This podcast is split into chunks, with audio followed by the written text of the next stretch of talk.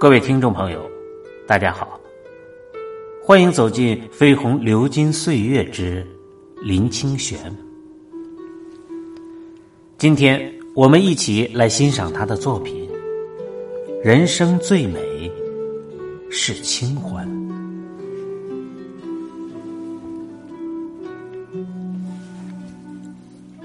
迷路的云。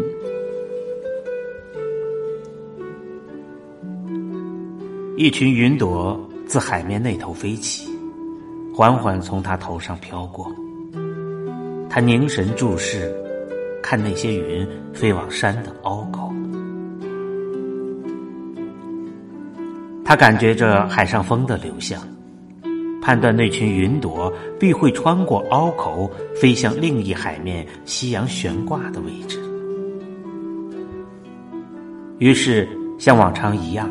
他斜躺在维多利亚山的山腰，等待着云的流动，偶尔也侧过头，看努力上升的铁轨缆车叽叽喳喳的向山顶上开去。每次如此坐看缆车，他总是感动着。这是一座多么美丽而有生息的山，沿着山势盖满色泽高雅的别墅。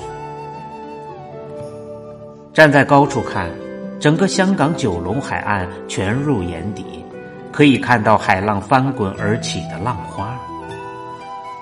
远远的，那浪花有点像记忆里海岸的蒲公英，随风一四散，就找不到踪迹。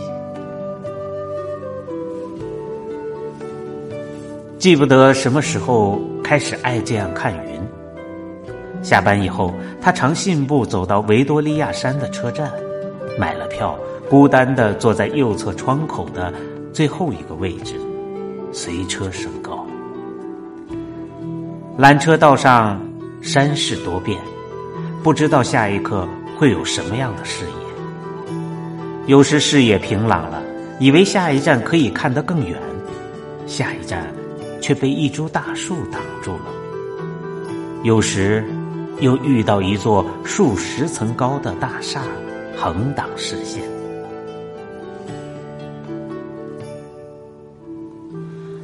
由于那样多变的趣味，他才觉得自己是优渺的存在，并且感到自身存在的那种腾空的快感。他很少坐到山顶。因为不习惯山顶上那座名叫太平阁的大楼里吵闹的声声，通常在山腰就下了车，找一处僻静的所在，能抬眼望山，能放眼看海，还能看云、看天空，看他居住了二十年的海岛，和小星星一样罗列在港九周边的小岛。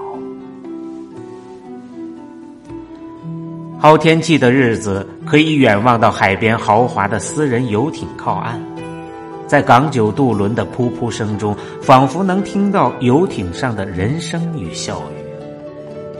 在近处，有时候英国富豪在宽大翠绿的庭院里大宴宾客，红粉与鬓影有如一股蝴蝶，在花园中飞舞。黑发的中国仆人端着鸡尾酒。穿黑色西服，打黑色蝴蝶领结，忙碌穿梭找人送酒。在满谷有颜色的蝴蝶中，如黑夜的一只鹅，奔波的找着有灯的所在。如果天阴，风吹得猛，他就抬头专注的看奔跑如海潮的云朵，一任思绪飞奔。云是夕阳与风的翅膀，云是闪着花蜜的白蛱蝶，云是秋天里白茶花的颜色，云是岁月里褪了颜色的衣袖，云是惆怅淡淡的影子，云是越走越遥远的鲁声，云是云，有时候。甚至是天空里写满的朵朵挽歌。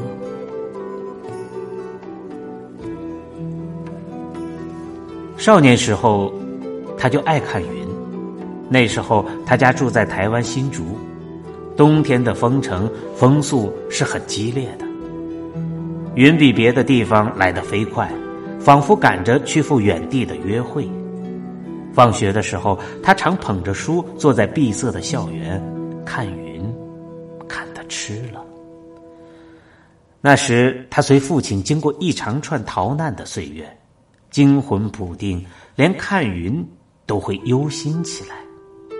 觉得年幼的自己是一朵平和的白云，由于强风的吹袭，竟自与别的云推挤求生，匆匆忙忙跑着路，却又不知为何要那样奔跑。更小的时候，他的家乡在杭州，但杭州几乎没有给他留下什么印象，只记得离开的前一天。母亲忙着为父亲缝着衣服的暗袋，以便装进一些金银细软。他坐在旁边看母亲缝衣。本就沉默的母亲不知为何落了泪。他觉得无聊，就独自跑到院子中，呆呆看天空的云。记得那一日的云，是黄黄的琥珀色，有些老。也有些冰凉，是因为云的印象吧？他读完大学便急急的想留学。他是家族中留下的唯一男子，父亲本来不同意他远行，后来也同意了。那时留学好像是青年的必经之路。出国前夕，父亲在灯下对他说。你留学也好，可以顺便打听你母亲的消息。然后父子俩红着眼互相对望，一句话也说不出口。他看到父亲高大危楼的背影转出房间，自己支着双颊，感觉到泪珠滚烫迸出，流到下巴的时候，却是凉了。冷冷的落在玻璃桌板上，四散流开。那一刻，他才体会到父亲同意他留学的心情。原来，还是惦记着留在杭州的母亲。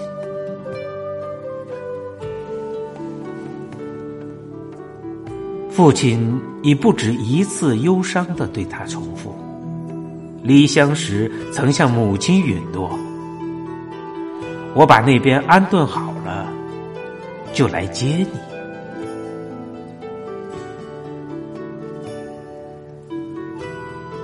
他仿佛可以看见青年的父亲从船舱中含泪注视着家乡，在窗口里越小越远。他想，倚在窗口看浪的父亲，目光定是一朵一朵撞碎的。浪花，那离开母亲的心情，应是留学前夕与他面对时相同的情绪吧。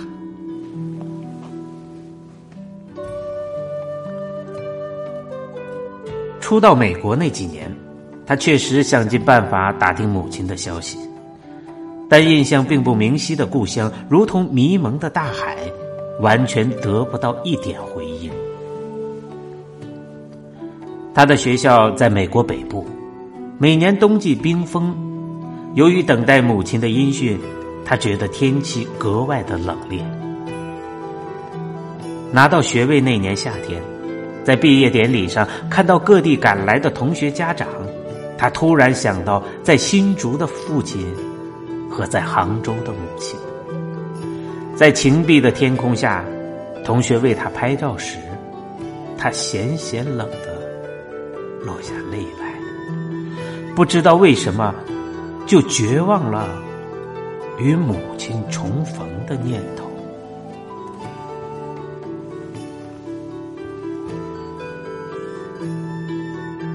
也就在那一年，父亲居然去世，他千里奔丧，竟未能见到父亲的最后一面，只从父亲的遗物里找到了一帧母亲年轻时代的相片。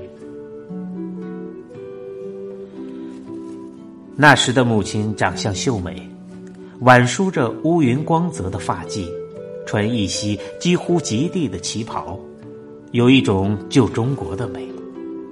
他原想把那张照片放进父亲的坟里，最后还是将它收进自己的行囊，作为对母亲的一种纪念。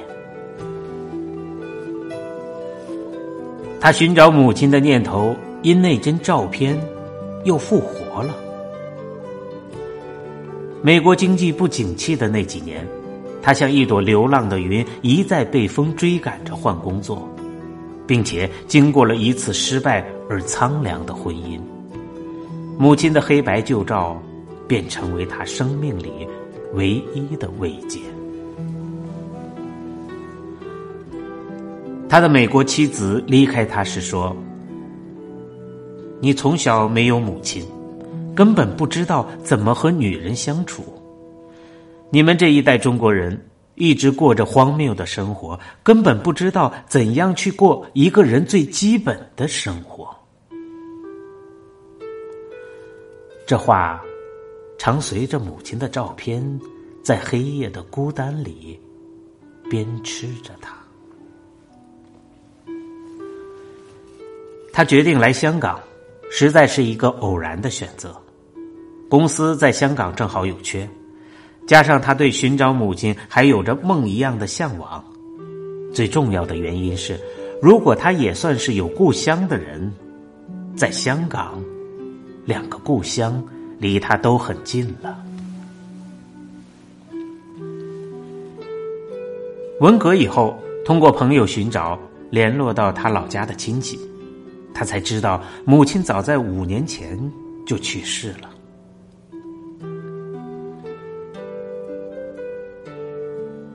朋友带出来的母亲的遗物里，有一帧他从来未见过的父亲青年时代着黑色西装的照片。考究的西装，自信的笑容，与他后来记忆中的父亲有着相当遥远的距离。那张照片里的父亲。和他像一个人的两个影子，是那般的相似。父亲曾经有过那样飞扬的姿容，是他从未料到的。他看着父亲青年时代有神采的照片，有如隔着迷蒙的毛玻璃，看着自己被翻版的脸。他不仅影印了父亲的形貌。也继承了父亲一生在岁月之舟里流浪的悲哀。那种悲哀，拍照时犹是青年的父亲所料不到的，也是他在中年以前还不能感受到的。他决定到母亲的坟前祭拜。火车越进杭州。他越是有一种逃开的冲动，因为他不知道在母亲的坟前，自己是不是承受得住。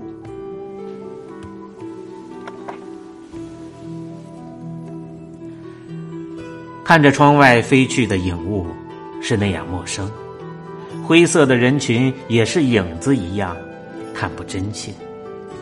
下了杭州车站。月台上因随地吐痰而凝结成的斑痕，使他几乎找不到落脚的地方。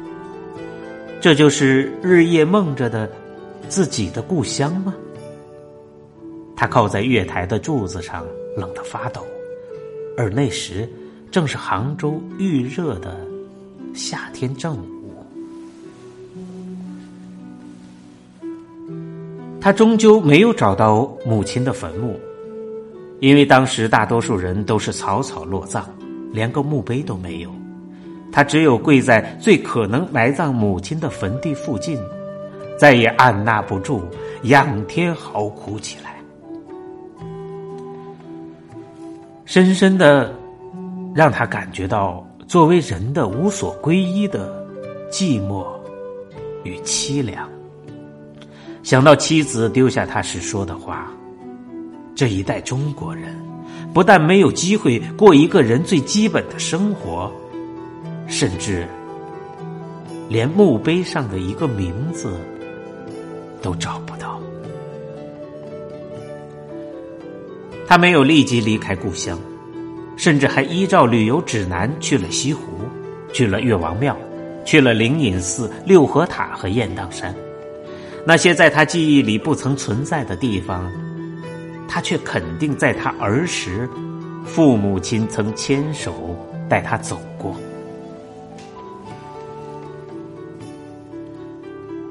印象最深的是他到飞来峰看石刻。有一尊肥胖的、笑得十分开心的弥勒佛，是刻于后周广顺年间的。佛像斜躺在巨大的石壁里，挺着肚皮笑了一千多年。